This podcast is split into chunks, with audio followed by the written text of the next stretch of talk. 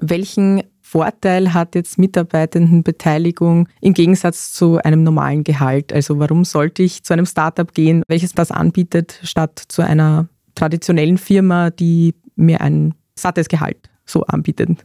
Eigentlich schon.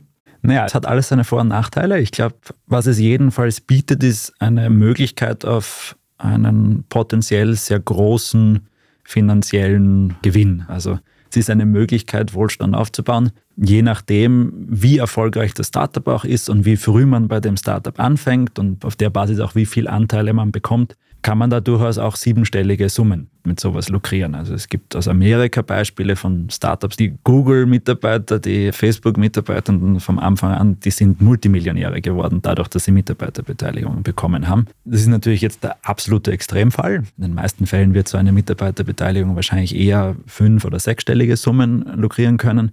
Aber auch das ist eine Möglichkeit, Vermögen aufzubauen in einer Zeit, wo das sonst nicht so einfach ist. Assetpreise sind in den letzten Jahren massiv gewachsen und es ist, glaube ich, das ein, ein Punkt, wie man halt, wenn man sich zum Beispiel irgendwann mal eine Wohnung kaufen will oder so, so kann man Eigenkapital dafür aufbauen.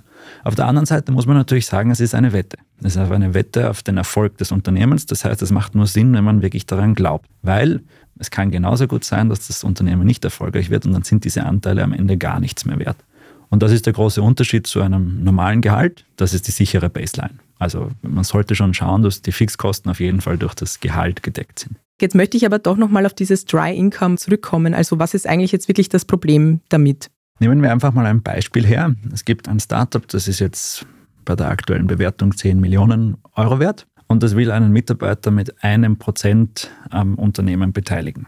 So, es ist ein Prozent von 10 Millionen ist 100.000 Euro. Das heißt, eigentlich ist dieses eine Prozent 100.000 Euro wert. Wenn man jetzt eine Beteiligung in dieser Form an den Mitarbeiter ausgibt, dann müsste man das eigentlich mit der Einkommensteuer. Es ist eine Grauzone, es ist nicht sicher, aber es besteht die Gefahr, dass man das mit der Einkommensteuer besteuern muss. Das heißt, man müsste dann eigentlich, Hausnummer hängt natürlich vom grundsätzlichen Einkommen ab, aber in der Größenordnung 50.000 Euro ans Finanzamt abführen, hat aber de facto kein Geld bekommen, weil man kriegt nur diesen, das ist am Ende Geld am Papier. Man hat dann einen Anteil im Unternehmen, der ist 100.000 Euro wert, aber man kann den nicht zu Geld machen, man kann den nirgends verkaufen. Und genau das ist natürlich ein Grund, warum viele Mitarbeitende und viele Unternehmen das auch vielleicht noch nicht so oft genutzt haben. Und da schafft jetzt die neue Initiative, die jetzt kommt mit 1.1.2024, natürlich Abhilfe, weil sie dieses Risiko nach hinten, oder dieses Risiko nimmt und die Besteuerung an einen potenziellen Liquidationserlös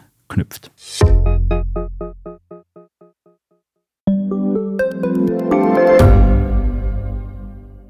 Reicht mein Gehalt für ein gutes Leben? Sind Sneaker und Uhren ein gutes Investment? Wie viel kostet eine Scheidung? Das und vieles mehr sehen wir uns an in der dritten Staffel vom Standard-Podcast Lohnt sich das? Wir, das sind Melanie Reidel, Annika Dang, Alexander Amon und Michael Windisch. Wir sprechen mit ExpertInnen darüber, wie man sogar vom Weltuntergang profitieren kann. Und darüber, wie mich künstliche Intelligenz reich macht und warum Geld noch immer Männersache ist. Lohnt sich das?